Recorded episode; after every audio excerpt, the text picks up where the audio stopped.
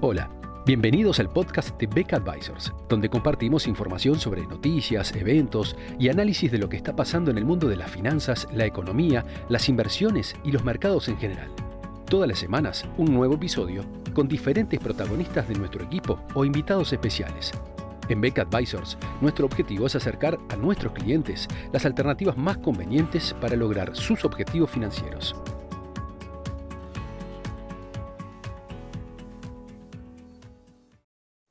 Comenzando con el informe de hoy, vamos a hacer una retrospectiva sobre los principales eventos del año 2020 y hacer y tomar algunas perspectivas para el año 2021 siguiendo diversos hilos temáticos. El del día de hoy es el del mercado de commodities, precisamente porque lo encontramos relacionado con dos cuestiones que han sido importantes durante el año 2020. Por un lado, el ciclo económico inducido por el coronavirus y por otro lado, las respuestas de materia de política macroeconómica, en particular monetaria y fiscal, que adoptaron la mayor parte de los países desarrollados durante el año 2020 como forma de enfrentar la pandemia. Eh, los cambios, tanto por el lado del coronavirus y también por las respuestas de política, tienen efectos sobre el mercado de commodities, algunos de los cuales son transitorios, pero otros pueden tener una, un efecto, digamos, mucho más duradero. Eh, justamente el, el coronavirus tuvo un efecto muy fuerte sobre varios productos como el petróleo. Uno recuerda ese momento allá eh, en el mes de, abril cuando llegó a estar en valores negativos en algún día los, los futuros de, petróleo, eh, con una caída muy fuerte en ese, en ese comienzo de año justamente debido a la caída en la demanda asociada al coronavirus por los primeros cierres o medidas de aislamiento.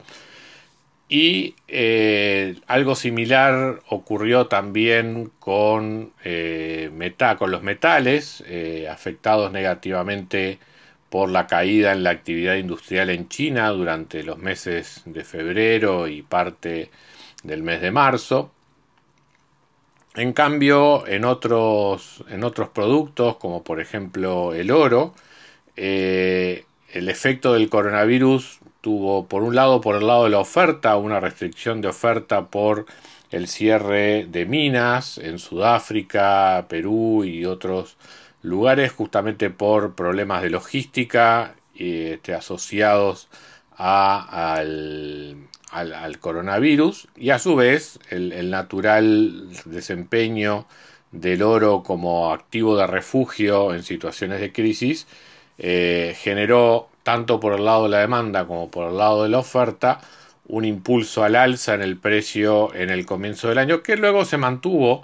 durante el resto del año 2020 precisamente influido por ese factor de activo de reserva. La plata, en cambio, tuvo un comportamiento más similar al de los metales industriales en el mes de marzo, con una fuerte caída en el precio asociada a una caída en la demanda industrial por la plata,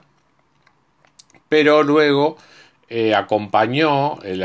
aumento del oro en ese rol que también tiene la plata como activo de reserva o activo de resguardo en situaciones de, crisis. Y de esa manera también la plata se convirtió en una de las grandes estrellas, digamos, de lo que fue la evolución de los precios de los commodities durante el año 2020. ¿Qué podemos esperar para el año 2021? Bueno, en el caso del petróleo, eh, como decíamos al principio, el coronavirus ha dejado algunos efectos residuales que pueden tener una larga duración. Eh, en particular la fuerte caída en la producción de shale oil en Estados Unidos debido a la caída de precios de comienzos de este año no es algo que se pueda revertir fácilmente, o sea, las condiciones financieras de las empresas hacen que una vez que éstas cerraron su actividad,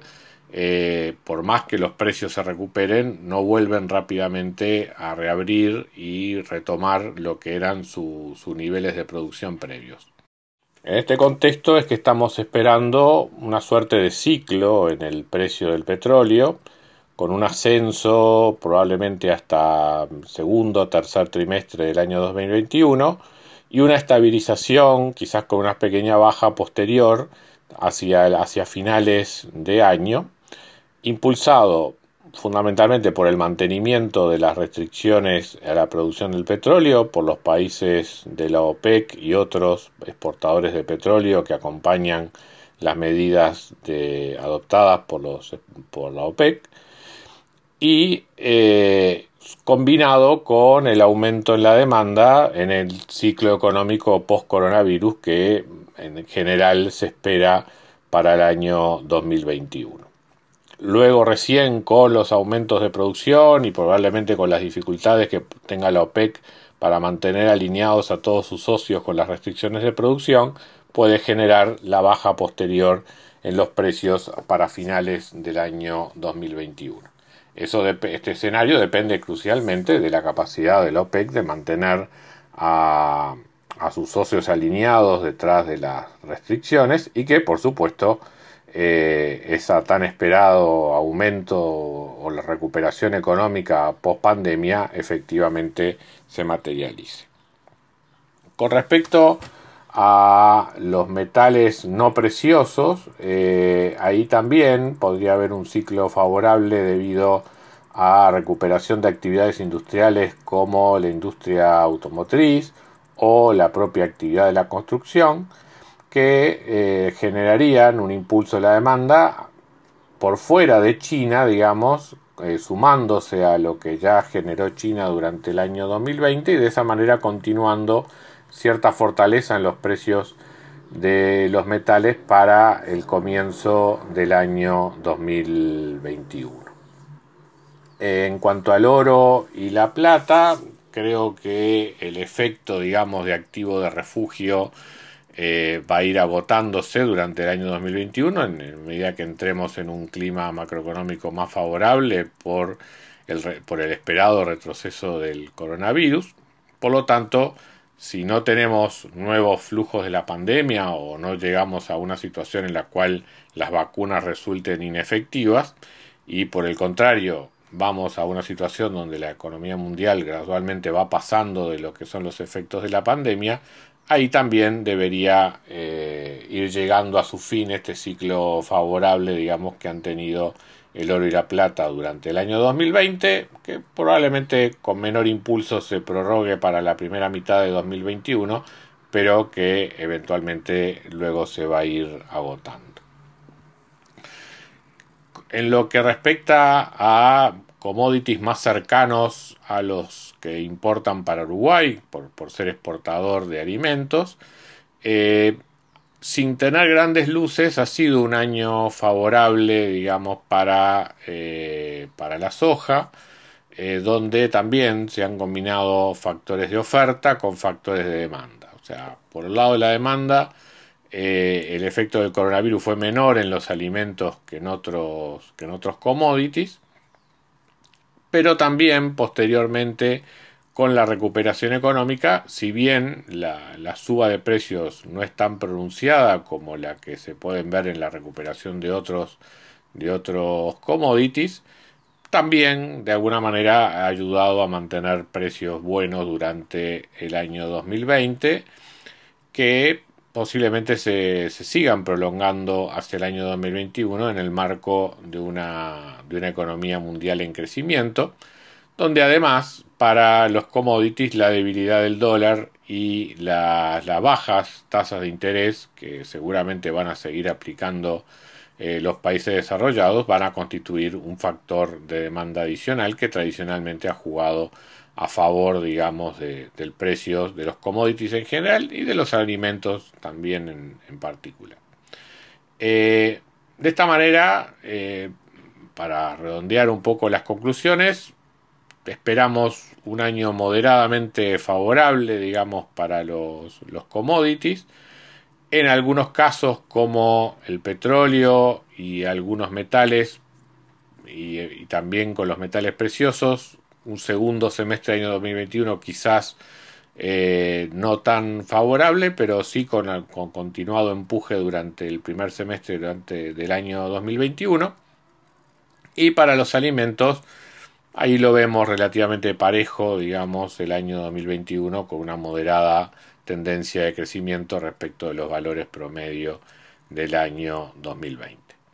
En este escenario, como decíamos al principio, contribuyen fundamentalmente dos supuestos. Uno, que efectivamente vayamos saliendo